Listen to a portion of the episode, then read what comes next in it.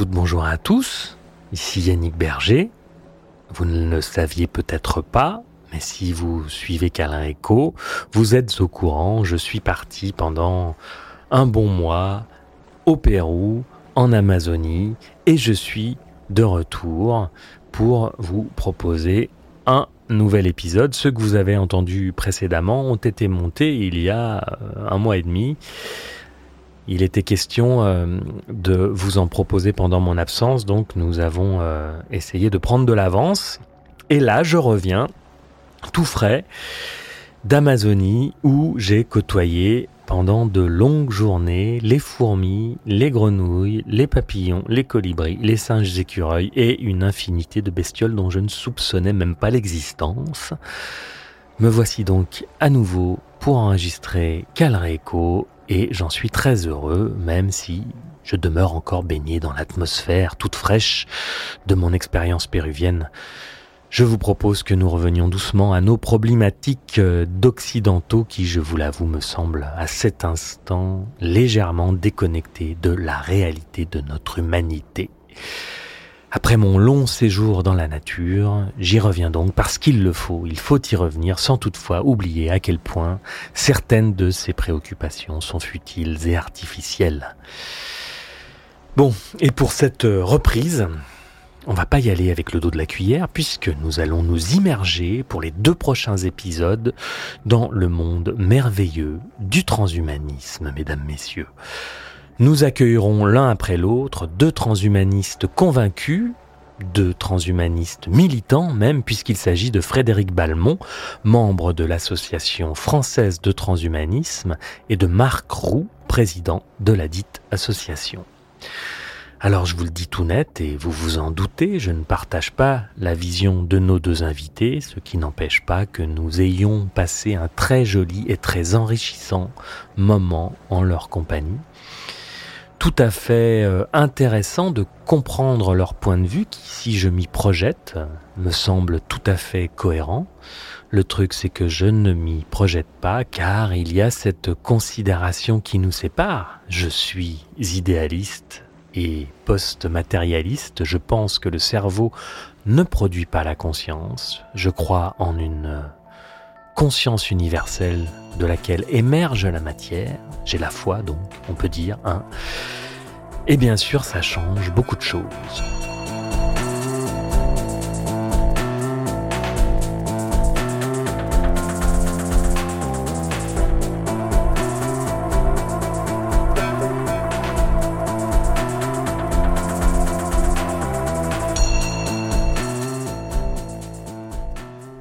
Frédéric Balmont est donc un fervent transhumaniste. Nous l'avons reçu une fois n'est pas coutume à Lyon, au studio Griffon, un studio d'enregistrement de voix off, de podcast, producteur de contenu audio, qui euh, nous a fait l'amitié par l'intermédiaire de son directeur, Guillaume Ducongé, de nous prêter le lieu. Nous les remercions donc chaleureusement au passage, c'est très agréable euh, d'enregistrer dans ces conditions. Frédéric Balmont, donc, est un membre de l'AFT, l'Association française de transhumanisme.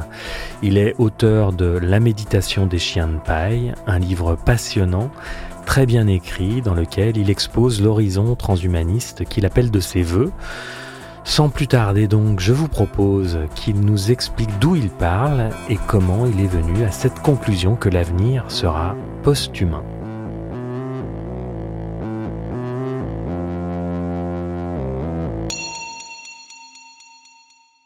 Eh bien, euh, je suis euh, actuellement inspecteur du travail. Donc ça, c'est mon métier, mais du coup, qui n'a rien à voir avec mon, engagement, si je puis dire, transhumaniste et euh, ma réflexion philosophique. j'ai fait des études de psychologie et de philo. Et en fait, bon, j'ai jamais arrêté de, bah, réfléchir, d'être dans, dans, des problématiques philosophiques, dans des questionnements plutôt orientés sur le politique, mais également métaphysique. Euh, je suis aussi syndicaliste à la CNT. Donc voilà, j'ai on va dire, j'ai une activité qui est, euh, libertaire, qui est égalitariste. Hein. donc ça peut paraître aussi parfois bizarre quand on associe le transhumanisme au capitalisme dans sa version la plus, la plus, la plus raide, la plus, la plus bête aussi. et en fait, j'ai pas toujours été transhumaniste, loin de là, puisque en fait, j'ai découvert ces problématiques dans les années, je dirais 2000, avec Ray Kurzweil. Et j'ai regardé ça avec quand même un minimum d'intérêt, mais je me suis dit, ah, c'est un peu grossier cette vision de l'histoire. Pour le coup, elle est vachement, elle a l'air déterministe. il y a ces étapes. Euh, et, en fait, ça, ressemblait à des philosophies de l'histoire où, euh, où, nécessairement les choses vont vers le mieux, etc. Je me disais, c'est quand même un peu rustique. Mais, euh, mais en fait, bon, j'ai justement, j'ai continué à être sensible à ces questions, puisque, en fait, depuis tout petit, je suis sensible à la question de l'étrangeté, de, l'altérité, de, l'autre en général. Puisque tout petit, en fait, j'ai été exposé à des, films de science-fiction. Je, suis allé voir Total Recall au ciné quand il est sorti, mais je n'avais pas 10 ans. Je n'avais pas 10 ans. C'était très impressionnant pour moi. Euh, j'étais tout le temps là-dedans. J'étais sensible à l'écologie très tôt aussi, euh, à la question de la souffrance animale, euh, ce genre de choses. Et du coup, avec voilà un souci pour l'autre, pour ce qui est vraiment différent, ce qui est étranger. Et puis dans ma famille, il y avait aussi des, gens qui pratiquaient, on va dire, l'occultisme, tarot de Marseille, euh, voilà, qui était plus ou moins proche de, de groupuscules, voilà, s'intéressant à ces questions. Donc j'ai été baigné dans, un, une sorte d'environnement comme ça, bien que mes parents, à moi, étaient, pas du tout sur cette ligne, étaient beaucoup plus, on va dire, rationalistes et, n'aimaient pas trop euh, ce genre de, justement, d'ésotérisme. Euh, ceci dit, ça m'a toujours intéressé, et donc quand j'ai fait mes études de philosophie, j'ai toujours été aussi attiré par des pensées qui intégraient dans leur système de l'irrationnel, qui intégrait de l'indétermination. Donc voilà, j'ai toujours été plutôt du côté de, par de Schopenhauer plutôt que de Kant euh, et de Spinoza. Euh, j'ai été plutôt du côté de Castoriadis euh, et, un peu moins de, on va dire, alors Platon c'est plus compliqué, mais d'un Platon qu'on associerait à des idées, un idéalisme fort et avec des idées figées. Je me suis toujours posé la question justement de la génération des idées. Est-ce que les idées sont en nombre infinie mais déjà déterminée ou est-ce qu'elle est-ce qu'il y a de la temporalité dans les idées qui sont censées être éternelles? C'est ce genre de, problème qui m'a toujours, qui m'a toujours travaillé. Donc la question de la morphogenèse, si on peut dire. Et donc, euh, voilà, très, très, très, très, avec beaucoup de doutes hein, vis-à-vis du transhumanisme, même une, distance. Et puis dans les années, euh, dans les années 2017, en fait, euh, quand il y a eu l'élection de Macron, Là, je me suis. Euh, il y a eu quelque chose s'est précipité. Il y a eu un précipité. C'est-à-dire que je me suis dit, par rapport à toutes mes, problématiques écologiques et politiques, je me suis dit, aïe, là, on va avoir un problème. Parce qu'avec Macron, on risque d'être en retard par rapport aux impératifs écologiques. Et donc, en fait, on est en train de rater. On est en train de rater, c'est peut-être peut-être foutu. Et c'est pas si étonnant que ça. On a raté la question de l'égalité et la question de la démocratie. On est empêtré dans des démocraties dites représentatives, euh, qui sont faites des pseudo-démocraties. Euh, on, valorise l'inégalité, on valorise la domination, quoi qu'il en soit, l'argent est la valeur finalement euh, qui met tout le monde d'accord, la valeur suprême, et on peut effectivement tout s'acheter par l'argent. Et ce qui ne s'achète pas, ben, c'est facilité quand on a de l'argent, de fait. Et, et, ça, ça, voilà, ça, ça génère nécessairement de la jalousie parce que de la peur, puisqu'on sait que quelqu'un qui a énormément de puissance bah, va pouvoir euh, nuire ou avoir énormément de puissance. Donc ça génère tout un tas de, conséquences catastrophiques. Et, euh, là, je me suis dit, on est, on a passé peut-être une limite et c'est foutu. Donc ça m'a fait une sorte de, choc, je dirais. J'ai eu euh, un sentiment d'échec, et politique, et, écologique. Et, du coup, ça m'a vraiment bouleversé. Et euh, alors c'était pourtant déjà là, hein. mais là, ce petit événement, ça, ça a fait basculer quelque chose. Et ça, ça, ça a correspondu en fait en même temps un moment où j'ai eu une rupture affective et en plus j'ai eu euh, des problèmes de santé. Donc en fait, tout ça ensemble euh, m'a fait prendre conscience de justement de la fragilité d'un échec global sur à peu près tous les points. Et puis j'ai vu aussi, il y a beaucoup de choses qui ont, ont été en même temps. J'ai vu la série Westworld et là, j'ai vu dans cette série l'émergence d'une d'une nouvelle manière de porter l'esprit. Et l'esprit, justement, était porté par des êtres d'une nouvelle espèce et des êtres artificiels.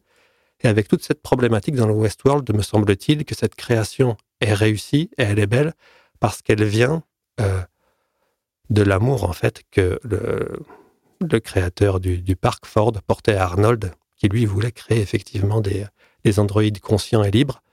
Et euh, quand Arnold meurt, Ford, se rendant compte de son amitié ou de son amour pour, Arnold, se met à finalement réaliser ce que lui n'était pas arrivé à faire, et donc à libérer euh, les, euh, les, intelligences artificielles et à les, à les faire porter l'esprit, en fait. Et c'est pour ça que ça m'a paru quelque chose de très spirituel. Et là, j'ai connecté les problématiques spirituelles, alors au sens très large, hein, avec cette question du transhumanisme et euh, tout à fait sens. Et en fait, j'ai complètement repensé mon rapport au transhumanisme. J'ai relu Kurzweil, j'ai repris tout ça et je me suis dit, en fait, c'est profond, beaucoup plus profond que je le pensais. Il y a une ontologie de l'information qui est relativement intéressante, ouverte, et, euh, ça dit quelque chose et ça manifeste quelque chose de très très important pour nous. Ça parle au plus profond de l'humain. Euh, et c'est l'aboutissement de la quête spirituelle de l'homme. Donc c'est pour ça que je disais que le transhumanisme, c'est la dernière religion de l'humanité.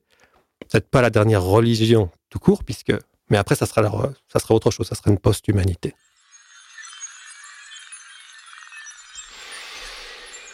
Bon alors tout de suite, en entendant Frédéric et sa présentation, le premier constat que je fais, c'est qu'on part du même endroit, qu'on a les mêmes conclusions, qu'on a les mêmes inquiétudes, les mêmes doutes, les mêmes malaises quand Macron arrive au pouvoir, qu'on a la même attirance pour la métaphysique, pour l'invisible, pour l'incommensurable, la même aspiration à la chose spirituelle et des valeurs qui semblent se rencontrer comme le rejet de toutes les formes de domination, l'intérêt pour le bien commun. Bref, j'ai presque envie de dire que ce qui nous relie, c'est que nous sommes humanistes. Et immédiatement, ce qui me vient, et qui m'est venu à la lecture du livre très bien écrit de Frédéric, que je vous conseille vivement si vous voulez approfondir le sujet, ce qui me vient donc, c'est qu'effectivement l'humanisme de Frédéric l'a conduit à ne plus croire en l'homme. Paradoxalement, il ne croit plus en l'homme, en tout cas dans sa configuration physique, psychique, spirituelle actuelle. Le seul espoir pour l'humanité, c'est donc de dépasser euh, cette humanité pour devenir des post-humains et c'est là que nos chemins se séparent, car bien sûr, si nous sommes ici à l'endroit de la bifurcation, c'est parce que je crois en l'humain, je suis optimiste, comme tout bon Sagittaire, spécial dédicace à Jean-Yves, Jean-Yves Espier. J'ai le sentiment que les transhumanistes, eux, ont perdu l'espoir, envahis par le pessimisme et le cynisme pour certains. Au contraire de Frédéric, je pense que c'est en se connectant à notre nature profonde que nous pourrons dépasser nos fonctionnements intérieurs malsains et compulsifs qui ont piloté la construction de nos structures sociétales dysfonctionnelles. Voilà ce qui me vient, c'est que nous partons du même endroit, mais que nos destinations divergent. Nous sommes en crise, c'est certain, nos civilisations humaines vivent une adolescence perturbée et arrogante, mais tout n'est pas perdu. Je le dis souvent, il y a des easter eggs cachés dans le métaverse de notre réalité, et la clé de notre évolution positive, c'est plus de conscience. Nous pouvons grandir et devenir adultes. Pourquoi s'affoler? Pourquoi jeter le bébé avec l'eau du bain et s'accoupler aux machines? Cette perspective ne m'intéresse pas. Non, je comprends, je comprends. Euh, c'est vrai qu'il y, a plusieurs aspects dans, ce qui est dit là. Euh, sur, le pessimisme, en fait, euh, certains verraient même l'inverse en disant bah, finalement, ils sont très optimistes puisqu'ils pensent qu'on va à peu près tout résoudre par la technique, par les technologies, bah, tout ce qui est maladie, problème de communication, problème d'intelligence ou d'ouverture émotionnelle, parce que tout ça, finalement, ça se bricole, entre guillemets, ou ça se comprend par les mécanismes, et notamment cérébraux, génétiques, euh, qui vont aider à, au développement d'une société plus harmonieuse, avec les aspects après euh, sociopolitiques. Mais enfin, ils connectent les deux. Ils se disent il y a une grande base quand même euh, biologique, physiologique, et, qu'en fait, tout ça, ça va être résolu jusqu'à peut-être même la question de la mort, qui est particulière? Faudra qu'on y revienne, hein, parce qu'il y a vraiment un nœud autour de la question de la mort. Mais en tout cas, voilà, on pourrait dire, bah, ces gens-là sont optimistes. D'un autre côté, c'est vrai que ce n'est pas mon cas, puisque moi, je me dis, je pars un peu de ce même constat qui est de dire, il y a des problèmes, des problèmes lourds, des problèmes qui sont, qui sont irrésolus. Mais pour moi, c'est encore plus fort parce que, comment dirais-je, ces, ces problèmes sont vraiment fondamentaux et il y a un échec de l'humanité qui va au-delà en fait de, du fait qu'il n'arrive pas à être égalitaire, qu'il n'arrive pas à euh, se comporter à peu près correctement avec tous les, aspects biologiques qu'il y a derrière, hein, la dominance, le fait de privilégier les siens, le fait d'être paniqué par le fait d'avoir une durée de vie limitée et donc être un peu dans l'hystérie de réussir, de, se mettre à l'abri, de mettre à l'abri d'abord les siens, etc., etc. Toutes ces choses-là qui pourraient être effectivement mm, modérées euh, par des techniques euh, d'amélioration morale, hein, qu'elles soient d'ailleurs euh, soit biochimiques, soit techniques de, de, jeux vidéo, de simulation, enfin, pour avoir des expériences qui nous grandissent. Mais il me semble qu'au-delà de ça, il y a vraiment un problème qui est fondamental dans l'homme, et c'est ce qui fait que, moi je me dirais pessimiste, je pense vraiment que l'homme est contradictoire dans son essence. Il est, quelque chose de, de raté et de malade dans son essence. Alors, c'est difficile de dire raté parce qu'on pourrait dire qu'il y a une intention, etc. Mais c'est pas ça. Mais enfin, il est produit comme tous les animaux, puisque moi je pense qu'il est issu de la sélection naturelle. Et comme tous les animaux, il est fait pour détester ce qui lui nuit. Donc, euh, tout ce qui est de l'ordre de la maladie, de la souffrance, de l'agression lui est aversif et il veut le fuir.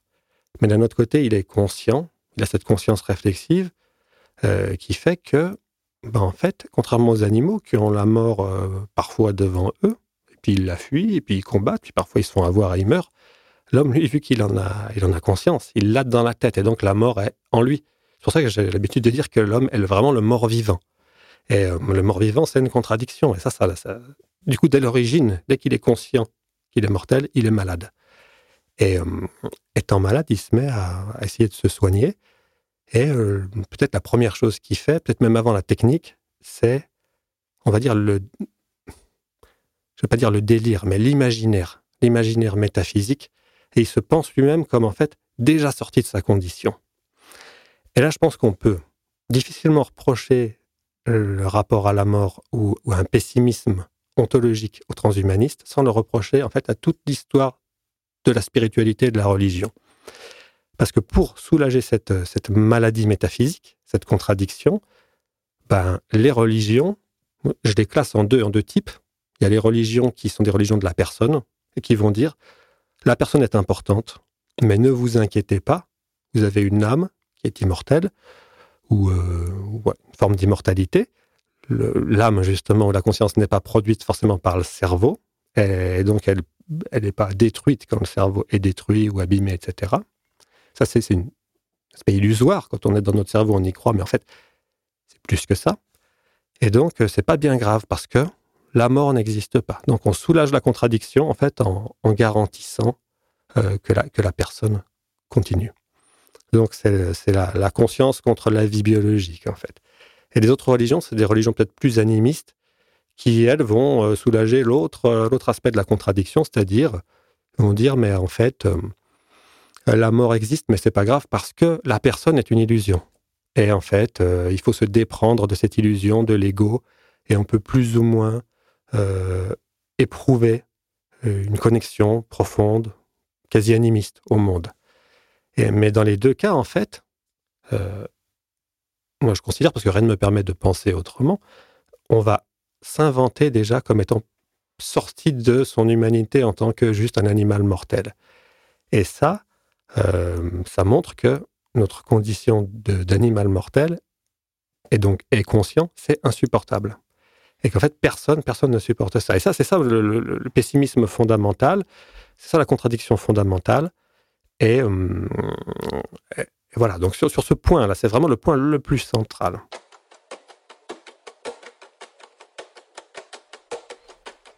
L'homme malade et mort-vivant, cette contradiction qui pousse l'être humain à vouloir sortir de sa condition. Oui, contradiction il y a, Maladie il y a si l'on pense l'homme comme une entité biologique finie, et si l'on pense les traditions spirituelles comme des antidotes grossiers, des antidotes à cette souffrance humaine due à la peur de la maladie et de la mort. Or, il y a une autre manière de concevoir les choses, et c'est la mienne, celle que je partage avec un certain nombre de mes congénères, les traditions anciennes, l'animisme, les religions, ou plus globalement la spiritualité, parce que j'ai toujours un peu de mal à parler de religion, j'ai besoin de prendre de la distance avec le dogme, qu'il soit donc religieux ou scientifique. La spiritualité donc, même si elle ne donne pas toutes les réponses, n'est pas juste un placebo, un antidépresseur pour masquer sa propre souffrance à l'être humain, c'est pour beaucoup une réalité que l'on vit. Et c'est mon cas depuis quelque temps. Il faut pouvoir penser que la spiritualité, quand elle est vécue avec profondeur et justesse, se propose de traduire une réalité bien plus vaste. Elle peut nous mettre en contact avec une dimension supérieure à laquelle nous sommes reliés et dont nous faisons partie. Il s'agit juste de trouver des outils, et ils sont nombreux, pour conscientiser cette réalité extrasensorielle. Car oui, c'est avec le cœur qu'on peut toucher à cette réalité, et non avec nos sens, ni avec notre mental. Je reviens d'Amazonie, je vous l'ai dit, cérémonie d'ayahuasca, diète avec les plantes dans la forêt pendant huit jours et huit nuits, je me couchais et je me levais avec le soleil, je me lavais dans la rivière, pas d'électricité, pas d'eau. Je peux vous dire que l'animisme est une option plus que crédible. Si j'ai pu, avant cette expérience, avoir de l'intérêt pour certaines propositions spirituelles et croire en une conscience supérieure qui est partout et qui habite tout le vivant, aujourd'hui je ne le crois plus, je le sais. Quant à la conscience qui serait produite par le cerveau, ce postulat archaïque me semble tellement mais alors tellement dépassé que je ne m'y attarde même pas.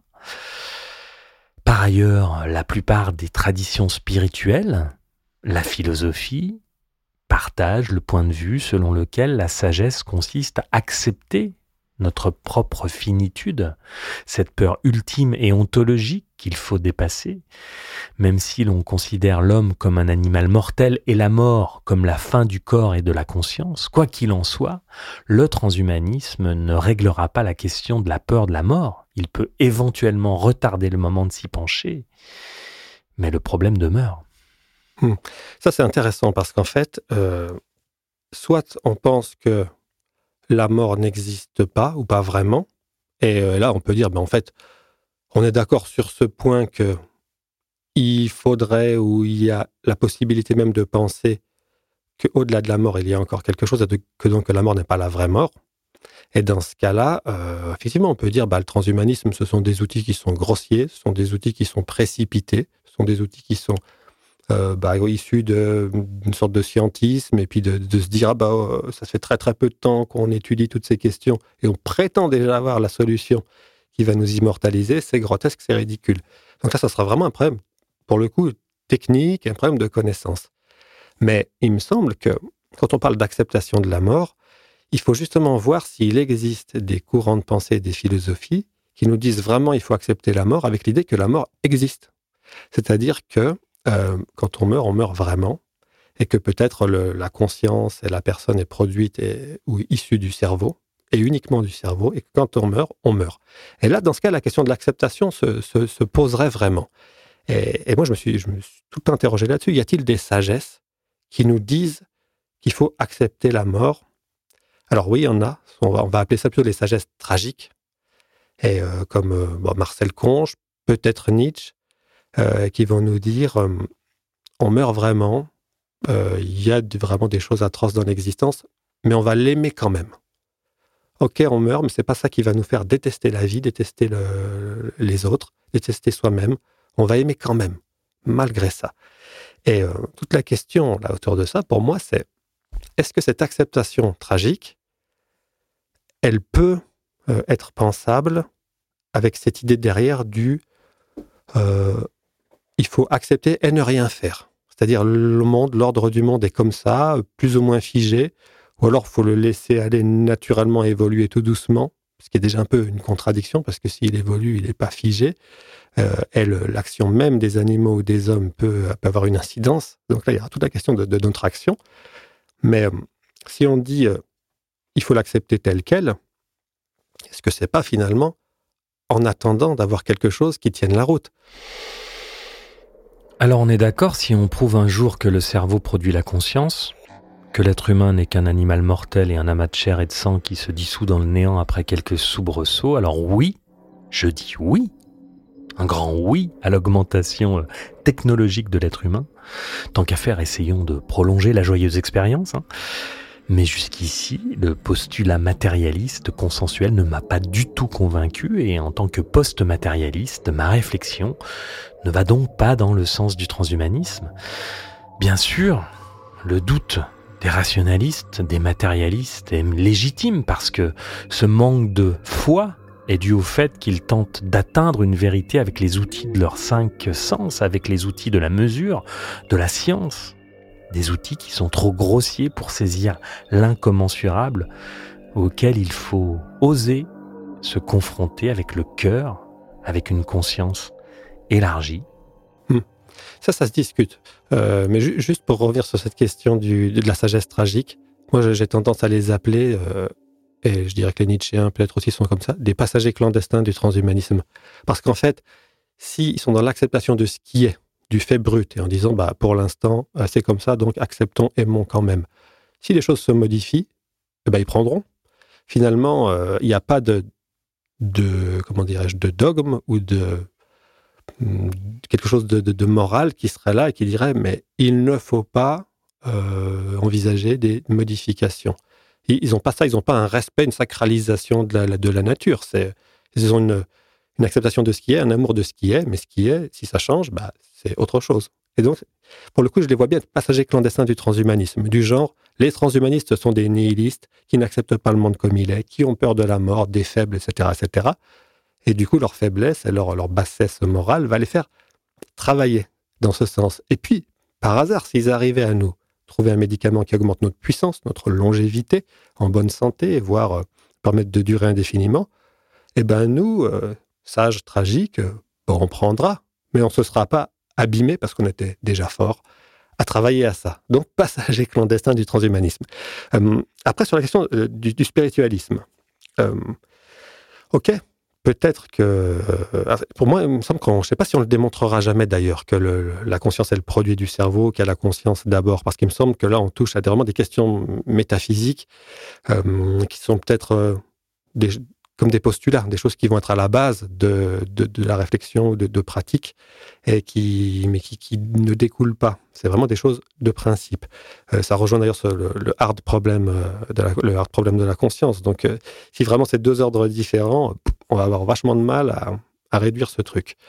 Mais pourquoi pas Mais encore faudrait-il démontrer, prouver que si la conscience préexiste au cerveau, que cette conscience-là, finalement, alors elle serait captée ou elle se déposerait sur un cerveau biologique, mais encore faudrait-il démontrer la, prééminence ou la, je sais pas, le, fait qu'il y ait une, quelque chose de vraiment supérieur dans le biologique ou une particularité qui fasse que seulement le biologique peut capter ou euh, recevoir la conscience et l'esprit, ce qui n'est pas du tout sûr. Si ça se trouve, un agrégat ou un système non biologique ou hybride, beaucoup plus résistant et potentiellement euh, immortel, euh, pourrait recevoir ça aussi. Et donc l'esprit euh, ferait son cheminement sur, sur autre chose.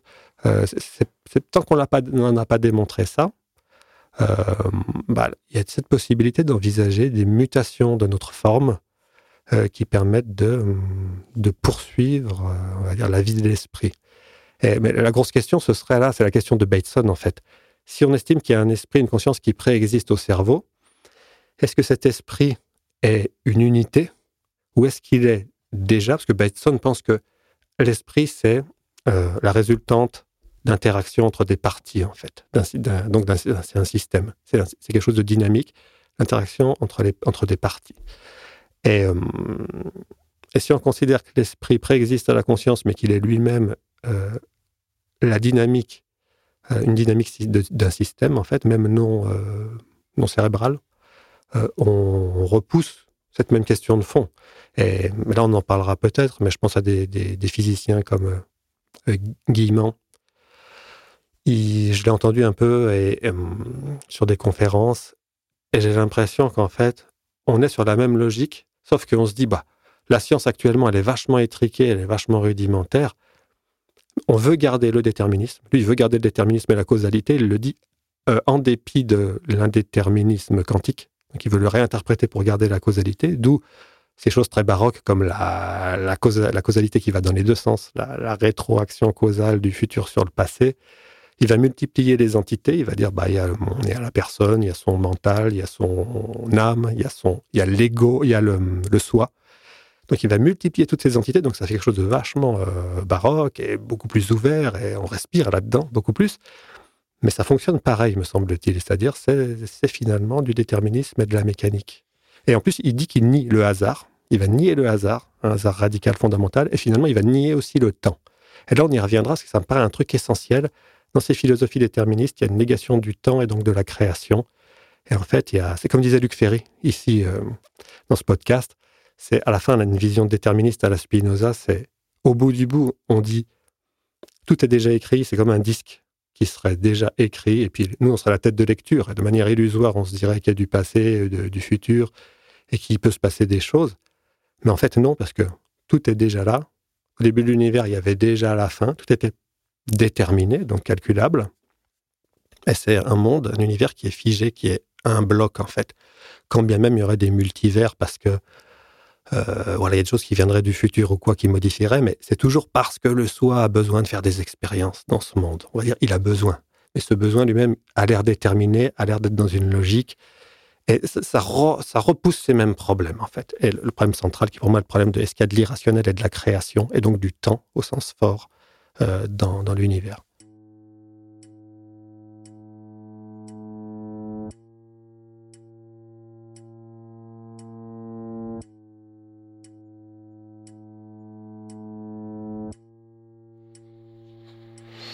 Alors petite parenthèse, non, Philippe Guimand, avec qui nous avons eu un entretien récemment, euh, n'est pas du tout déterministe. Il pense au contraire que le libre arbitre existe du fait de l'imperfection, selon lui, nécessaire de notre connexion à notre soi profond, à notre âme en quelque sorte. Nous aurions donc un libre arbitre sur chacun de nos plans de conscience. Je vous laisse aller écouter l'épisode si vous le désirez sur YouTube et sur les plateformes de streaming. Vous trouverez vite, j'en suis certain. Pour revenir ensuite sur la prééminence de la conscience. Il est bien possible, puisque selon moi, enfin selon moi, selon un certain nombre de personnes, la conscience est partout euh, et que la matière est de la conscience qui vibre à des fréquences plus basses. Possible donc que cette conscience puisse infuser les matières qu'on dit inertes. Elle pourrait donc tout à fait imprégner un agrégat non biologique résistant. Elle pourrait donc imprégner les machines, évidemment. Et peut-être euh, d'ailleurs qu'on pourrait jouer avec tout ça. La question, selon moi, n'est pas ici. La question réside dans la nature même de la conscience qu'il faudrait définir. La conscience universelle, à laquelle notre conscience individuelle ou notre âme serait reliée, ou bien notre ego, le mental, qui est la somme de nos pensées depuis notre naissance, reliées entre elles par l'expérience, cet ego lui-même relié à notre âme, il faut définir toutes ces notions et c'est pas facile. Les propositions des anciennes euh, et des nouvelles traditions spirituelles varient un peu, mais en gros, nos consciences individuelles émergent de la conscience collective et sont une expression singulière de la conscience de l'univers ou de Dieu qui fait l'expérience de lui-même à travers nous. Et ça, c'est le mind-body problème auquel les transhumanistes vont se heurter. Alors bien sûr, il est tellement difficile de mettre des mots sur cette incommensurable question, il est possible d'y répondre mais pas dans notre matérialité. C'est ce que je me tue à dire dans ce podcast. Il faut accepter de se connecter à ces autres réalités de manière extrasensorielle, car nos trois dimensions ne suffisent pas pour euh, ne serait-ce qu'effleurer le sujet. Il est tellement euh, plus simple d'aller se connecter à notre soi pour trouver des réponses. Il y a plein de façons de le faire. La méditation, le chamanisme au tambour, les exercices de respiration, le LSD, le peyote, les champignons, les antéogènes, qui sont, comme le dit euh, Stéphane Schillinger, des technologies à disposition, des easter eggs qui nous permettent de ramener des réponses à la question de la conscience. Je comprends que ce soit une vision qui soit extrêmement satisfaisante, et me semble-t-il, parce que comme je l'ai dit, elle allie à la fois le déterminisme qui est hyper satisfaisant pour l'esprit, parce que, comme dit Schopenhauer, hein, la forme de notre, euh, de notre connaissance, c'est le principe de raison suffisante. Donc là, ça maintient une causalité assez forte, et en évacuant euh, le hasard et l'indéterminisme au niveau fondamental. Mais ça ouvre aussi, c'est pas juste étriqué sur un déterminisme comme ça, euh, matériel de la vie de tous les jours, et puis on mène notre petite vie un personnage Welbeckien, quoi. Puis finalement, on meurt et puis, et puis c'est marre, quoi. Là, il y a vraiment quelque chose qui est, est beaucoup plus grand, beaucoup plus ouvert. Il y a cette, euh, cette conscience universelle. Ça, ça renvoie d'ailleurs à des, à des formulations de, qui peuvent être liées à des, sagesses ou des religions antiques. Hein. justement, j'avais vu ça sur, sur des. on prétend arriver à, à, connaître un peu les, les croyances des, Indiens d'Amérique du, Sud ou centrale, les Toltecs et tout ça. Puis cette idée du soleil et de l'aigle, des consciences individuelles qui vont faire retour après à, l'esprit central et qui, qui évoluent en quelque sorte comme ça.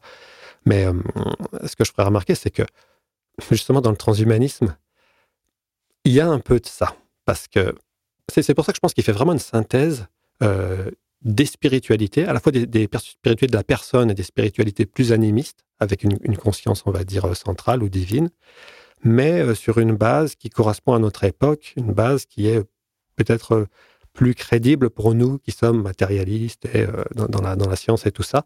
Parce qu'au fond, il y a une sorte de promotion du transhumanisme avec l'idée, euh, une idée conservatrice en fait. Vous allez conserver votre personne. On va vous rendre immortel, on va vous soigner de tout et vous durerez hyper, hyper longtemps. Et euh, ça, je suis d'accord dans un sens. Et c'est d'ailleurs, c'est ma définition de la santé. La santé, pour moi, ce serait finalement la capacité de se régénérer, la capacité aussi de se modifier euh, pour ce qu'on estime nous être le mieux, et puis la capacité d'en conserver la trace et la mémoire, pour, pour que justement la personne reste et soit pas anéantie à chaque modification. Euh, donc ça, ok. Mais quand on est, c'est pour ça que la mort, c'est très important. Quand on dépasse la mort ou la certitude de mourir, quand on dépasse son caractère fatal, ça va avoir tout un tas d'incidences énormes sur l'identité, justement.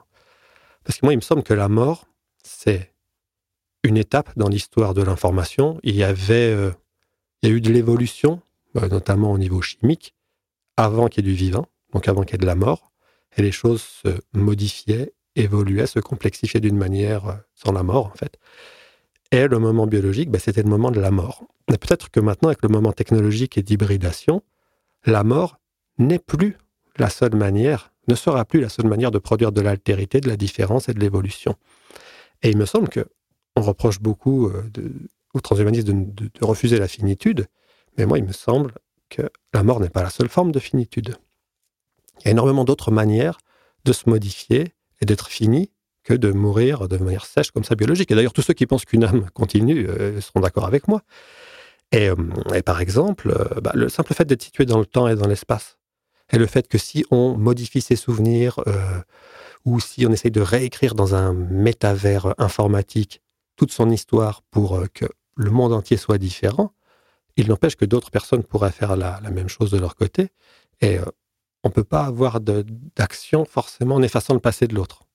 Et rien que ça, en fait, ça nous, limite. Ça limite notre puissance. Le simple fait qu'on soit dans le temps et dans l'espace. Et ça, c'est une forme de finitude. Et il y, aura des réflexions à avoir justement au niveau quelles seraient les formes de finitude du post-humain et qu'est-ce que ça implique? Notamment au niveau de la, de la personne, au niveau de l'identité, ben, on va pouvoir agir du coup sur peut-être ses souvenirs. On va devoir à un moment donné, si on vit trop longtemps, bah, sélectionner, en éliminer certains, en garder d'autres. Euh, on va euh, être extrêmement puissant, donc on a le risque effectivement. Euh, alors certains disent ennui, pour, pour, je pense que c'est pour rire ou, ou d'apathie, mais c'est pas ça. Mais on risque à un moment donné d'être tellement puissant qu'on peut tellement tout faire que finalement on fait plus rien du tout. Mais Là, pour le coup, ça serait un effondrement et on n'arriverait pas à continuer. Et donc, il y aura cette question de comment est-ce qu'on arrive à s'ouvrir à l'autre, à s'ouvrir à l'altérité.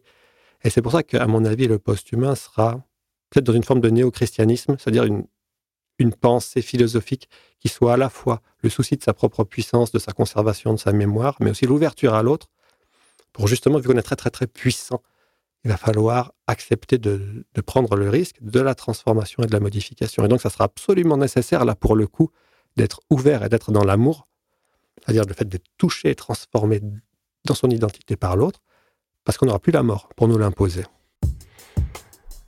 Ok, on reste pour l'instant sur des projections. Même si la science théorique le permettait, est-ce que tout cela serait réalisable dans un avenir proche, avant que le monde se casse la gueule?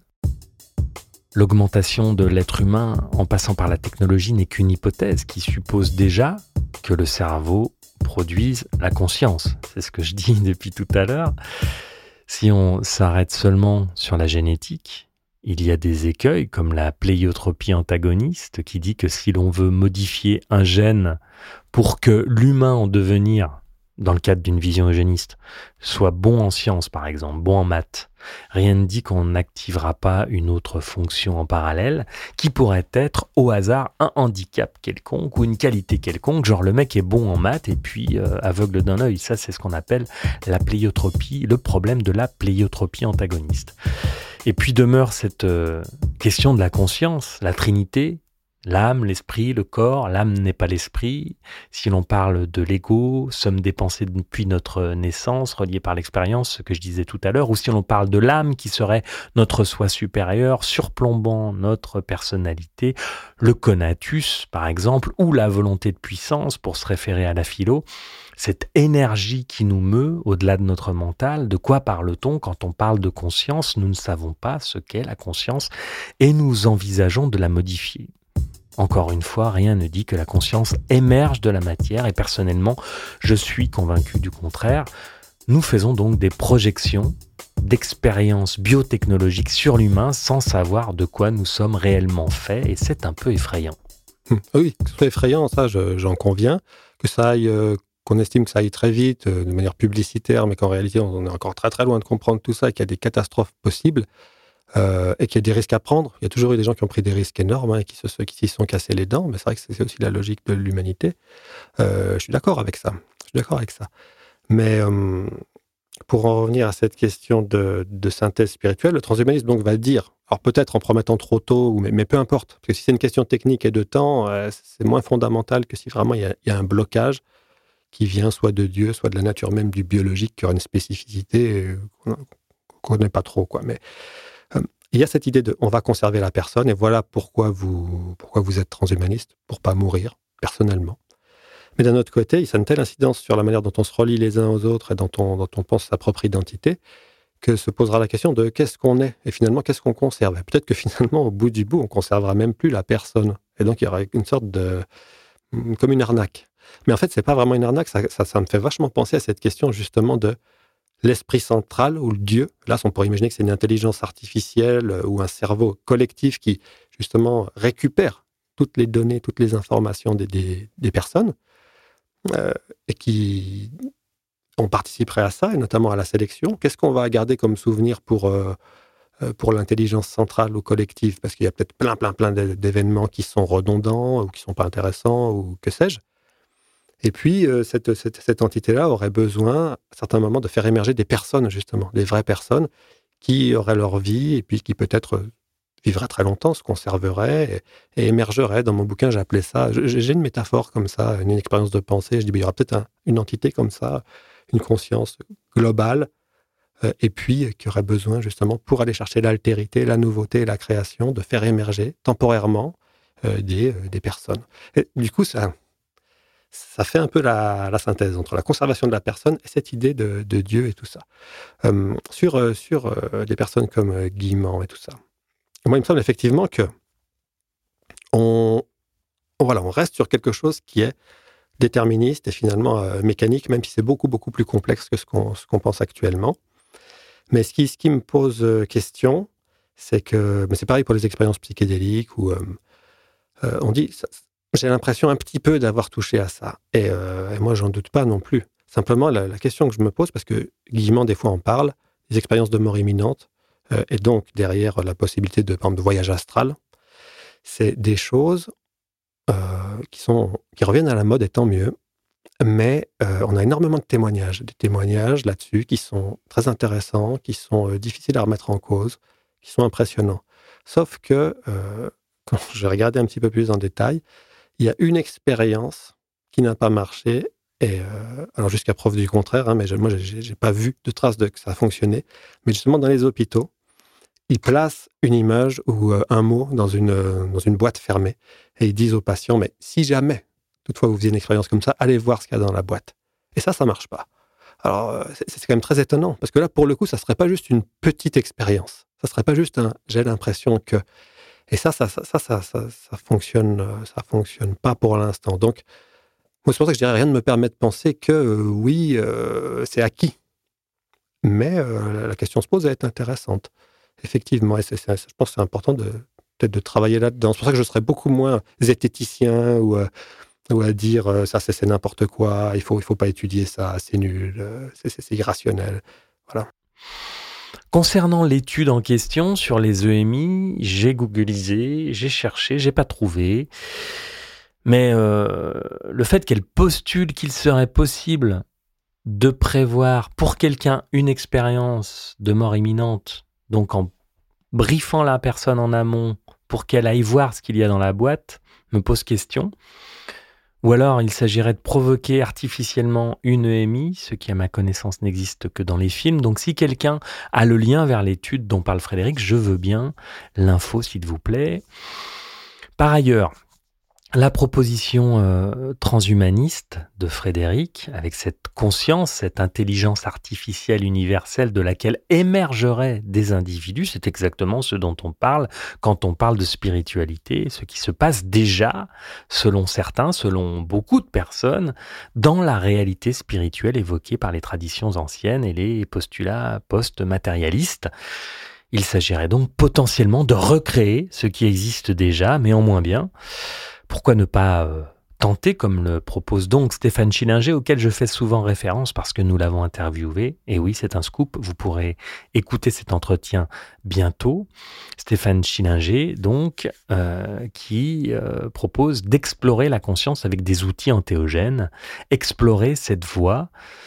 Serions-nous déjà, par exemple, des avatars de nous-mêmes dans un métaverse en poupée russe. La proposition transhumaniste ne consisterait donc qu'à créer un métaverse dans le métaverse.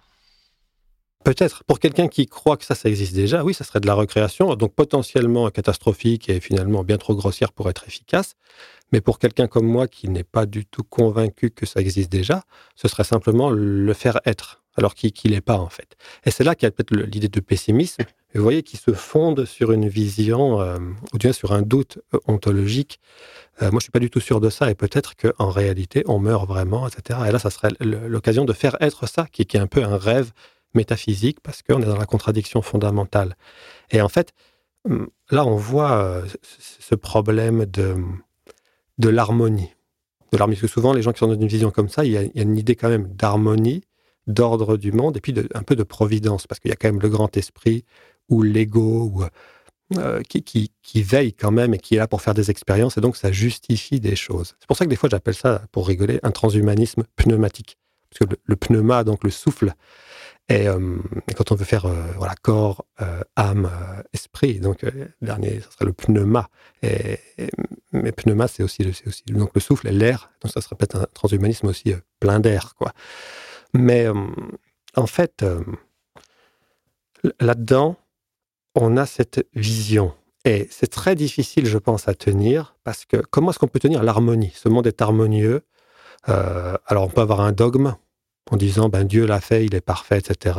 On peut avoir un côté, euh, il est nécessairement parfait comme il est naturellement, euh, et il bouge pas. Mais dans ce cas-là, s'il bouge pas, ben, nos actions sont vaines. Parce qu'il serait harmonieux tel quel. Et, et en fait, s'il évolue, il y a la possibilité, s'il change, il y a la possibilité que notre action puisse le changer et que donc il faille voir à chaque fois au cas par cas ce, qui, ce que ça donne, si c'est harmonieux ou pas. Et auquel cas, ça ouvre la possibilité, finalement, à un transhumanisme prudent, sage, mais qui puisse aller très loin. Mais par contre, si on estime que tout est figé, que les idées sont déjà données et que dedans il n'y a pas le transhumanisme, pour diverses raisons, hein, parce que c'est trop grossier, parce que finalement on l'a déjà par ailleurs et tout. Dans ce cas-là, ça, ça se fait pas. Mais avoir une vision harmonieuse, la vision harmonieuse qui vient de Dieu, d'un Dieu créateur est bon, ça, on sait que ça pose des problèmes même aux, théologiens du monothéisme. Euh, on, a, on a toute la théologie, par exemple, chrétienne du processus, qui dit, euh, en fait, euh, non, il faut penser à un Dieu qui n'est pas tout-puissant et qui est lui-même dans le temps et qui coévolue avec ses créations, alors qui appelle au bien, mais il n'a pas la toute puissance sur les, sur les créatures, sur nous, et en fait, euh, et en fait il n'est pas tout puissant. Et donc l'harmonie, ben, elle n'est pas forcément toujours là. Et du coup, ça leur permet d'éviter cet écueil. Euh, ça, c'est Marcel Conche qui en parle très bien, je trouve, dans, son bouquin Orientation philosophique. Il dit, bon, il prend la Shoah, mais on peut imaginer, je sais pas, euh, Marc Dutroux, ou que sais-je, ou même simplement le fait de, je sais pas, soi-même avoir des enfants jeunes et attraper une maladie vraiment très très dure et de mourir et en voyant euh, la souffrance de ses enfants. C'est des choses qui sont tellement disharmonieuses parce qu'elles touchent des enfants qui ne sont pas en état de, donner du sens, et plus encore quand ils en meurent sous la torture, que en fait ça c'est totalement injustifiable. Et euh, tota-, ça serait totalement farfelu et irrationnel de, trouver des espèces de, raisons pour dire oui, mais en fait, ça se passe pas vraiment comme ça. Eux ont été euh, pas vraiment conscients, etc., etc. Marcel Conche dit rien que ça, ça suffit à démontrer que déjà l'univers est pas harmonieux et que Dieu n'existe pas. En tout cas, le Dieu tel qu'on le pense comme ça. il y a tout un courant de la théologie, voilà, qui dit euh, en fait, on, allez, on évacue l'idée d'un Dieu tout puissant. Il, évolue aussi, il est aussi dans le temps et, et il n'est pas tout puissant. La proposition d'un Dieu parfait ou d'un Dieu d'amour, effectivement, est en contradiction avec euh, la réalité de l'être humain et les souffrances extrêmes qu'il s'inflige à lui-même. On peut aussi considérer que l'univers, ou Dieu, englobe de façon ontologique les notions de bien et de mal. Le shivaïsme, par exemple, qui est certainement la mère de toutes les religions, intègre dans son culte la cruauté et la violence de la nature, l'assouvissement du désir qui est même avant la procréation la finalité de la sexualité.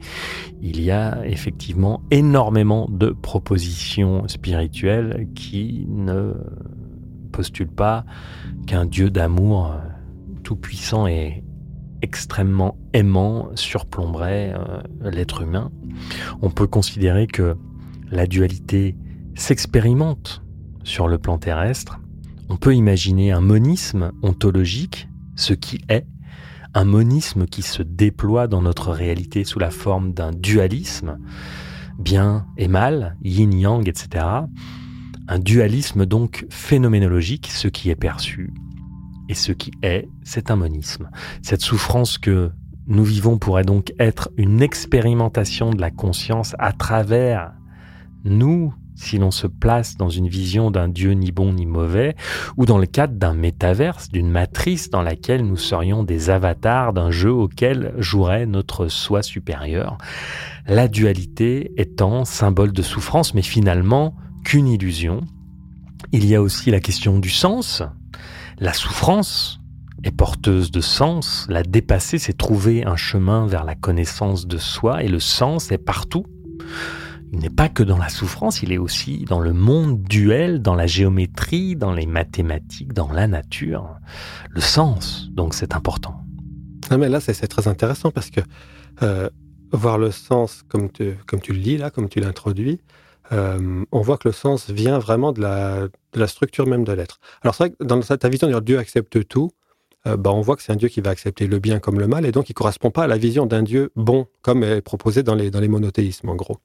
Euh, alors dans ce cas-là, pourquoi pas, mais du coup, nous-mêmes étant connectés à ce Dieu-là, on est ceux qui finalement vont, euh, alors peut-être à tort, mais on ne sait pas d'ailleurs, peut-être parce qu'on est très très étriqué, mais peut-être pas, nous on va créer l'idée de euh, bah ça c'est mieux et ça c'est moins bien. On va être créateur de valeur. Et là on va pouvoir juger du coup et se dire bah ça on estime que c'est pas bon, ça on estime que c'est bon, ça on estime que c'est totalement atroce, que c'est horrible, c'est odieux, et on va vers ce qui nous paraît être le mieux. Euh, c'est vrai que sinon il faut accepter le monde dans sa totalité. Et, et, là, c'est difficile. Si on estime que notre action peut avoir un impact parce que si on est très très très fataliste, ça peut encore passer. D'où l'idée d'harmonie, par exemple. Je pense dans des pensées néo-spinozistes, par exemple. Mais c'est des pensées, je pense, qui sont. Ils peuvent dire oui, il y a, de l'harmonie, etc. Mais est-ce qu'elles tolèrent même la disharmonie? Euh, Même dans certaines visions du taoïsme, par exemple. Voilà, il y a le Tao qui est incommensurable, qui est innommable. Il y a le yin-yang et toute cette, activité. Au pire, il y a de la turbulence qui s'explique et qui n'est pas en dehors du Tao. Puis il y a des, endroits où c'est plus doux. Et nous, on va considérer que c'est mieux le plus doux parce que ça nous nuit moins. Mais ceci dit, rien n'est euh, hors Tao. Il y, a, voilà, il y a de la turbulence. Donc il n'y a pas de, place à la disharmonie. Donc on parle d'harmonie, mais au fond, euh, c'est un peu comme de dire juste, bah, C'est ça que je reproche par exemple au spinozisme aussi. L'explication, en fait, c'est de dire c'est comme ça parce que c'est comme ça. Et en gros, bah, les choses sont là, elles sont comme ça. Et euh, en gros, vous souffrirez moins si vous les acceptez. Vous vous connectez à votre nature et euh, je sais pas, du coup, vous n'avez pas de. Mais, mais même l'entrave qui viendrait de l'extérieur, elle est elle-même déterminée. Notre capacité à accepter ou pas, elle est elle-même déterminée et issue de cette mécanique. Donc on n'y peut rien faire. Et, euh, et, ça, ça me paraît, même à l'intérieur de nous-mêmes et de notre forme, euh, on est le fruit de tensions et de, disharmonie, ou en tout cas de, contraintes externes. Schopenhauer le dit, par exemple, un, arbre, il y a à la fois deux principes qui s'opposent, un principe d'ascension et un principe de pesanteur. C'est ce qui donne le tronc finalement. Mais dans toute forme, il va y avoir une tension et donc quelque chose qui n'est pas libre mais ce qui va en résulter, la forme, on va considérer qu'elle va être à l'origine de nouvelles manières de se comporter et euh, elles, agiront librement quand elles ne seront pas contraintes de l'extérieur. Mais dans l'ensemble, il n'y a pas, il a pas de, disharmonie. Donc c'est des philosophies qui me semblent un peu tautologiques euh, quand elles sont euh, purement de l'acceptation de ce qui est et de ce qui est étant totalement déterminé. Et là, dans ce que tu disais, c'est toute la question finalement. Est-ce que est-ce que les, idées de base, est-ce que les, vraiment les premières pensées, les premières consciences, les premiers embryons, l'esprit de Dieu, quoi que ce soit, ces choses-là, est-ce qu'elles sont finalement dans le temps? C'est-à-dire, en fait, est-ce qu'il y a de la création? Est-ce qu'il y a de la part dans le, dans le système qu'on système qu'on défend du monde? Est-ce qu'il y a une part possible pour le hasard radical, l'émergence radicale, la création ex nihilo, appelons-le comme on veut? Et moi, il me semble que dans les, dans les podcasts que j'ai entendus, notamment avec Charles Robin, euh, il y a cette idée de euh, tout est déterminé, mais il y a peut-être 1%, ça 1% qui nous échappe, mais parce qu'il est trop compliqué. Mais là, on est dans le cas, en fait, euh, d'un hasard par ignorance. C'est-à-dire, c'est tellement compliqué, on n'arrive pas à déterminer toutes les causes et donc le pré-calculé, mais le, le, le principe est déterministe. Et, en fait, moi, la question que je me pose, c'est dans ce cas-là, mais quel effet ça peut avoir? Parce que finalement, des petites choses comme ça vont avoir beaucoup d'effets. Alors, ça me fait penser aux, théories du chaos. On dit oui, mais il y a un petit truc qui peut avoir une énorme incidence à la fin. Sauf que les systèmes chaotiques sont en fait, euh, me semble-t-il, vachement résilients. Il y a des attracteurs étranges qui leur donnent leur forme, et puis les perturbations, même si elles sont importantes, finalement, ça revient toujours au même, parce que la forme se conserve. Donc la vraie question, ça va être la question de la morphogenèse. Qu'est-ce qui fait qu'on passe d'une forme à l'autre? Est-ce qu'il y a une vraie altérité et innovation? Euh, C'est-à-dire, est-ce que ça va au-delà de simples règles qui feraient passer de l'un à l'autre? Ça, Castoriadis dit dans un texte super qui s'appelle Temps et création. Il dit quand il y a des règles déterminées pour passer d'une configuration à une autre, on va appeler ça de la différence. Et quand il n'y a pas de règles, on va appeler ça de l'altérité. Et donc, euh, il, va dire qu'il n'y a pas que de la causalité dans l'univers, il y a aussi une puissance qui va postuler une puissance de création, puissance poétique, et donc il va dire l'être est aussi vis formandi, puissance de création, et qui va euh, au-delà même de l'indéterminisme, hein, au-delà de l'indétermination. Puis l'indétermination quantique, finalement, ça fait varier quelque chose qui reste du même. Mais au-delà de ça, il va y avoir à un moment donné la, position radicale d'une forme nouvelle qui n'est pas déductible euh, logiquement, euh, causalement, de ce qui précède.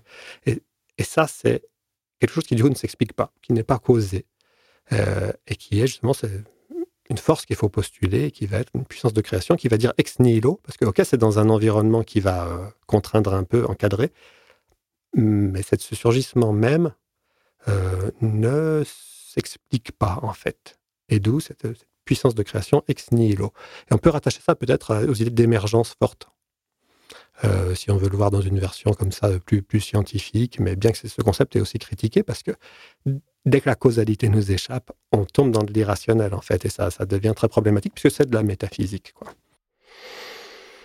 Ok, revenons à cette proposition transhumaniste, qu'on soit croyant, qu'on soit athée, matérialiste ou idéaliste, le transhumanisme est une création de l'esprit humain, une possibilité, une proposition qui développe sa logique euh, pour un monde a priori meilleur, selon les visions, sur le principe, pourquoi pas, J'ai déjà évoqué ce que je ne comprends pas, c'est pourquoi choisir cette voie qui semble compliquée et gourmande en ressources plutôt que d'expérimenter ce que nous avons à disposition pour comprendre la conscience et ses nombreux états modifiés. Il y a deux voies que nous allons certainement choisir en tant qu'être humain dans le futur, celle du matérialisme qui sous-tend l'horizon transhumaniste, et puis une voie plus spirituelle, une voie que nous avons rejetée avec les religions depuis les Lumières, à juste titre d'ailleurs. Mais le bébé est parti avec l'eau du bain, puisque nous avons refusé avec la religion toute forme d'accession à la conscience et à la spiritualité, et ça pourrait être une erreur. Ouais, je vois bien. Et euh, bah moi, la question là, c'est celle de l'ascèse en fait. C'est-à-dire que pour euh, s'améliorer, même à un niveau purement spirituel, et ça en repoussant toute euh, technologie, euh, il y a quand même de l'ascèse. C'est-à-dire, euh, j'ai l'impression, certains disent oui, mais on a toujours été comme ça, mais il faut le retrouver. Mais le retrouver, ça demande une ascèse, notamment des pratiques. On parle de méditation, on parle de LSD, on parle d'ouverture de, à l'autre, on parle d'amour. Il y a quelque chose à dépasser de quelque chose d'ailleurs qui est peut-être pas spontané, mais enfin qui est là de fait, une forme d'égoïsme, une forme d'avidité, une forme de, dominance, une forme de violence, etc., ou de peur, parce que c'est aussi, légitime. Hein. On, va, on va être malade, on va souffrir, les autres vont peut-être nous agresser, donc on veut se protéger, etc., etc. Et donc, il y a une ascèse à faire pour retrouver justement l'amour ou, même simplement, euh, comment dire, une appréhension de, l'être et de la vérité, euh, quand bien même il faudrait lâcher des représentations qui sont euh, sociales, un peu figées, et en tout cas limitées, s'ouvrir c'est une ascèse. C'est des techniques. Alors, c'est pas de la technologie, mais c'est des, on va dire des techniques. Méditation, euh, culture, euh, incantation, que sais-je. Il, y a plein de courants. Il y a des courants bouddhistes très, très secs. Il peut y avoir des, des, méditations vachement chatoyantes. Il y a, il y a peut-être des, techniques gnostiques, euh, beaucoup plus magiques, et puis basées sur la connaissance et la compréhension, on va dire, ésotérique du monde, que sais-je. mais c'est quand même des techniques. Et du coup, la question, c'est a-t-on euh, le devoir ou a-t-on la possibilité de d'intégrer de la technologie dans ces techniques-là et, euh, par exemple, d'avoir un... Parce qu'à un moment donné, on on est capable et qu'on est... Simplement, on le pense, donc ça, finalement, ça a un intérêt. Est-ce qu'on peut se dire, mais par la méditation, par le sport, je vais un peu modifier, même voire beaucoup modifier mon corps, et il va être beaucoup plus apte, le yoga, à recevoir le divin. Et on pourrait se dire, mais euh, pourquoi est-ce qu'on s'interdirait, par exemple, euh, bah, l'usage de euh, réalité virtuelle? Pour faire des expériences justement en simulation et qui, ne soient pas catastrophiques ni à nous ni aux autres. Pourquoi est-ce qu'on ne pourrait pas bah, justement essayer de modifier notre morphologie pour expérimenter, je ne sais pas, un autre sexe, pour expérimenter un rajeunissement, si, si tant est que ça arrive dans les prochaines années, c'est possible. Euh, une, introduction d'un élément extérieur de type puce électronique ou que sais-je. Pourquoi pas? Modification génétique. Pourquoi pas? Euh, C'est très dangereux. Ok, bien sûr que c'est très dangereux. Mais il y a peut-être aussi des éléments. D'ailleurs, euh, c'est déjà le cas actuellement avec CRISPR-Cas9. Je crois qu'il soigne la dépranocytose. Parce que là, c'est des maladies relativement peut-être simples par rapport à, je ne sais pas moi, être moins agressif ou être plus, plus aimant. Ça, effectivement, c'est peut-être complètement même délirant de le penser comme ça, parce que c'est pas en ces termes qu'il faudra le penser, peut-être à un niveau beaucoup plus, bas, avec des potentiels. Hein. Mais euh, sur des maladies comme ça, euh, ça marche. Pourquoi est-ce qu'on se l'interdirait? Pourquoi est-ce que la modification, même technologique ou biotechnologique de notre corps, ne nous permettrait pas d'accueillir plus de ça? Et pourquoi une vie plus longue ne nous permettrait pas aussi d'avoir un cheminement spirituel plus doux, moins hystérique, euh, avec moins de peur et finalement euh, harmonieux C'est une vraie question. Et euh, alors, certains me disent c'est de la com, mais je suis pas sûr. Le Dalai Lama avait validé il y a quelques années le projet, un projet d'un russe hein, sur. Bah, c'est les projets de téléchargement de l'esprit. Il travaille avec ces gens-là sur pourquoi pas. Et finalement, si on vit très très très longtemps, bah, la vie humaine est précieuse parce qu'elle nous permet cette ascèse aussi. Et, cette, et ben, si on dure plus longtemps, tant mieux. Ok, pourquoi pas, c'est un chemin possible, mais j'imagine que Frédéric a bien en tête également que dans la perspective transhumaniste, la minorité augmentée va vouloir mettre la majorité diminuée au service de sa jouissance. D'autre part, le système social et politique dans lequel nous sommes rendus ne me semble pas idéal pour mettre en place un transhumanisme serein. Je pense qu'il n'y a aucun système qui est idéal. Je pense que là, pour le coup, c'est mon cynisme. Pour ça que je disais, euh, enfin moi, je, me dis cynique pour voir les choses telles qu'elles sont, mais cynisme sans complaisance. C'est-à-dire, c'est pas, je ne vais pas dire, bah, tant mieux, allons-y à fond. C'est un cynisme euh, pour vraiment, euh, voilà, ne pas me dire, alors que j'en suis pas sûr, on est déjà sauvé, l'âme existe, l'amour est accessible et va nous sauver, etc. Ou on va éviter la catastrophe écologique par, je sais pas quoi. J'essaie de voir la catastrophe à tous les niveaux, c'est ça le cynisme, mais j'en suis, je, voilà, suis pas complaisant. Et c'est justement par déception que je viens à ça. Donc il ne s'agit pas de, me vautrer après dans la facilité, ou absolument pas. Hein. Mais justement, euh, ouais, je pense qu'on a, un vrai problème. Et du coup, une augmentation de nos puissances euh, technologiques, c'est potentiellement une augmentation de nos puissances de nuire et donc d'asservir le prochain. Et notre système est quand même une catastrophe à ce niveau-là. Et aujourd'hui, on voit bien, c'est quand même l'argent, la valeur suprême, et du, que j'ai appelé la prostitutionnalisation des rapports sociaux. On est à fond là-dedans. Euh, c'est abominable, quoi. Donc, euh, mais moi, je alors là, pour le coup, est-ce que je suis encore dans le dans la lucidité? Je sais pas, mais je me dis qu'il y a quand même une possibilité par les, les biotechnologies et le transhumanisme d'avoir une accélération tellement importante que ça va réduire le temps et en fait le temps d'amusement et de jouissance des dominants à, à maltraiter entre guillemets les autres ou à, profiter de sa puissance va être très court. Parce qu'à partir du moment où justement on n'est plus euh, aiguillonné par la mort c'était cette hystérie là bah, on est beaucoup plus à même de se rendre compte que l'autre est beaucoup plus proche de nous que nos avatars virtuels qu'on va va euh, maltraiter sur euh, ordinateur c'est aussi nous-mêmes. Et que du coup bah, on a beaucoup plus intérêt à être dans l'égalité et à tirer le meilleur de tout le monde que d'être encore dans la concurrence. Elle aurait presque même plus de raison d'être, puisque euh, on n'aurait plus cette pression à la mortalité et à la concurrence. Donc ça, c'est vrai que c'est peut-être un vœu pieux. Moi, je pense ça. Et je pense que ça, ça évacue l'humain, pour le coup. Et c'est vrai que j'ai une vision négative de l'humain en disant, mais l'humain, c'est d'abord ça. Alors là, c'est vrai que c'est une anthropologie négative que j'ai beaucoup critiquée à un moment donné. Mais euh, je me dis, l'humain, c'est quand même beaucoup ça. Mais du fait aussi de contraintes biologiques, et le transhumanisme va nous, va nous mettre ça à la poubelle. Alors l'humain, ok, va y passer, mais aussi tout ce qui est mauvais dans l'humain, est-ce qui va rester? C'est ce qui est meilleur dans l'humain. Et c'est peut-être ce que certains définissent comme étant vraiment l'humain, c'est-à-dire son esprit. On l'évoquait tout à l'heure en filigrane, le bien et le mal sont aussi certainement des constructions de l'esprit. Ce qui est bon pour euh, l'un d'ailleurs peut être mauvais pour l'autre. Si l'on en revient à la question de la finitude, elle restera toujours un problème. Peut-on envisager sereinement l'éternité, l'immortalité? Ça peut être effrayant. Et par ailleurs, si tu vis mille ans, quand la mort se pointe, la peur ultime demeure. Et la mort est responsable de nos élans. La mort est responsable de nos chefs-d'œuvre, de notre création. Si la mort n'existait pas, serions-nous aussi bons, aussi créatifs?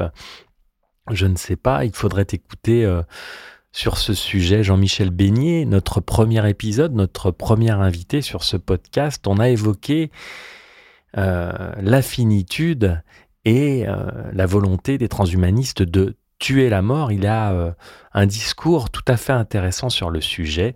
Je vous propose donc d'aller vous jeter sur cet épisode dès que vous le pourrez. Je ne sais pas si ça sera plus effrayant. Euh, je crois que c'est effrayant quand la vie est très courte. C'est peut-être, ça peut d'ailleurs l'être. Ça peut l'être si elle est très longue.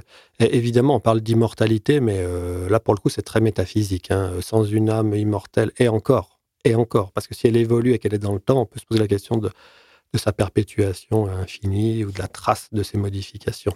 Mais euh, une, une, amortalité biologique, le fait de ne plus vieillir et de plus mourir, sauf accident. Mais s'il y a un téléchargement de la conscience et une sauvegarde, on pourrait imaginer que ça rallonge encore. Mais il y a le problème de, je sais pas moi, de, du système solaire, il y a le problème de, du big freeze ou je sais pas quoi, de, l'entropie. Et justement, d'où le fait que les, certains transhumanistes, enfin ceux du début, euh, s'appelaient extropiens. Donc ils disaient pas négantropien, hein, ils disaient bien extropiens, c'est-à-dire notre mission et notre quête, c'est de sauver l'univers aussi de l'entropie et de sa destruction nécessaire. Et, euh, et c'est quasiment une mission, là, c'est vrai que ça fait très religieux, c'est quasiment une mission sacrée, quoi. Mais c'est pas si bête pour le coup. C'est l'idée de dire, il y aura toujours des échéances qui nous feront peur, euh, mais c'est déjà très différent d'avoir euh, 70 ans euh, d'espérance de vie en bonne santé d'en avoir euh, 500, parce qu'aussi les expériences se multiplient. Moi, je pense ça. Et, euh, si on en croit en tout cas le Dalai Lama ou les, bouddhistes, bah, ça donne plus de chances de faire de la méditation, de s'ouvrir, d'être plus détendu et d'être dans l'amour et de se dire, mais finalement, avec tout ce que j'ai vécu et je vois comment ça, ça, se modifie, parce que j'ai pas eu le nez sur, le, sur la mort et sur mes, mes réussites. Et donc, j'ai vu un peu plus large. Et du coup, bah, je suis un peu plus détendu avec ça.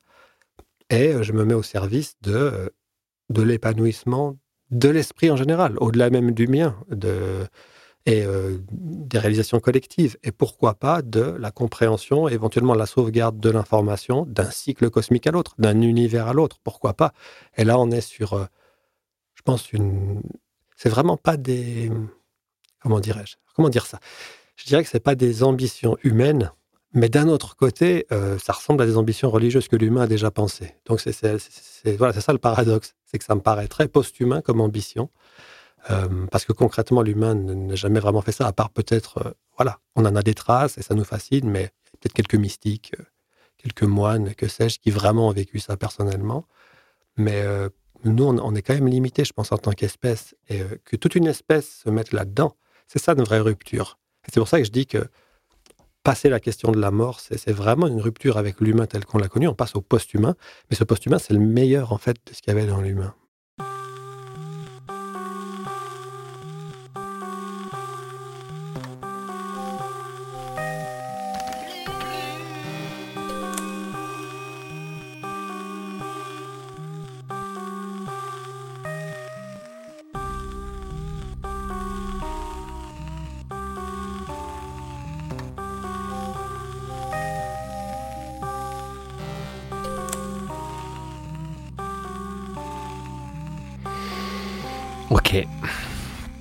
Pourrait poursuivre encore longtemps la discussion. D'ailleurs, euh, pour ne rien vous cacher, on l'a poursuivi. Et pour ceux que ça intéresse, vous retrouverez la suite sur Patreon. Et puis la semaine prochaine, nous sommes avec Marc Roux qui côtoie Frédéric au sein de l'Association française de transhumanisme et qui en est le président. Nous poursuivrons donc les échanges, nous essayerons de comprendre comment s'articule la pensée transhumaniste euh, sur plusieurs plans, les alternatives qu'elle envisage et comment elle conçoit la construction de la post-humanité qu'elle appelle de ses voeux. En attendant, Frédéric ne va pas échapper à la question du futur. Hein pour le coup, il est bien placé pour nous proposer une prospective inspirante pour l'écriture d'une fiction de science-fiction. Alors, 2096, Frédéric, comment ça se passe? 2096, euh, j'y vois. euh, bah, c'est vrai que c'est difficile. On fait, on fait de la boule de cristal, mais enfin, il y a quand même des indicateurs qui semblent dire qu'il y a une catastrophe écologique qui se profile. Donc 2096, euh, il y a un vrai problème d'effondrement, de biodiversité, de, ressources. Peut-être la planète est, plus suffisamment vivable sans que des techniques et que la technologie nous permettent de poursuivre. D'ailleurs, d'une manière ou d'une autre. hein. Peut-être qu'il y aura d'ailleurs plus du tout d'humains et plus que des, intelligences artificielles. Mais en tout cas, ça paraît difficile de vivre, ou en tout cas de vivre convenablement et pas dans une misère atroce, euh, sans, sans la technologie. J'y vois aussi, et j'espère que bien avant 2096, il y a eu un effondrement de ce système qui est, qui est, qui est foutu, qui est, qui est, qui est mort. D'ailleurs, il y a des ingénieurs de chez Google, je crois que c'est Blaise Aguirre Ayerkas, qui disait que ce système est déjà foutu, mais les politiques essayent de... Elles l'ont pas vu, peut-être essayent de mettre de côté, euh, mais c'est- déjà fini. Le travail, il faut reposer la question. Il faut reposer la question des revenus universels, par exemple. Ça, il le dit pas, me semble-t-il, mais ça rejoint ce qu'on a dit avant. Il faudrait poser la question de la limitation des inégalités. Parce que non, non pas que j'aime bien euh, l'égalité absolue des revenus, mais disons que c'est toujours ce problème, c'est que quand la différence de, de revenus permet un accroissement de puissance et un accroissement infini qui fait que la personne a plus de pouvoir, là, on a potentiellement des catastrophes et on a toutes les raisons d'avoir peur. Donc ça, c'est- très mauvais. Et, euh, voilà, 2096, donc on a résolu ces problèmes, euh, peut-être dans un environnement dégradé, mais on a résolu ces problèmes et euh, voilà, le- l'esprit se développe, l'esprit s'épanouit un peu plus. Et si c'est pas le cas, euh, ben, je sais pas, il n'y aura peut-être plus rien du tout. Si, des, des, animaux, pendant un temps important des animaux plus simples, et puis peut-être qu'ils reproduiront à bout d'un moment, par voie de sélection naturelle, des singes conscients, et on est reparti pour un tour, ça sera dommage, ça sera un tour de plus, un tour dans le vide.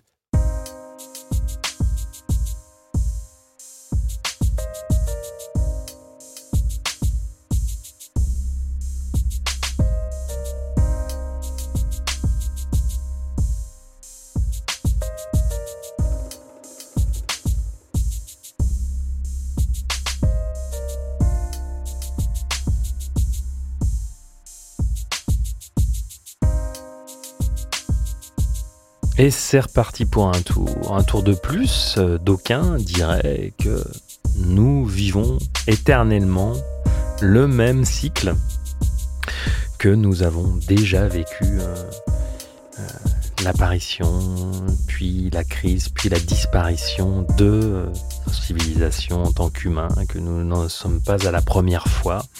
Certains disent aussi que d'autres civilisations antédiluviennes nous ont précédés. Bref, tout est permis, on peut penser à tout, on peut imaginer beaucoup de choses. En tout cas, merci Frédéric pour cet échange, c'était passionnant.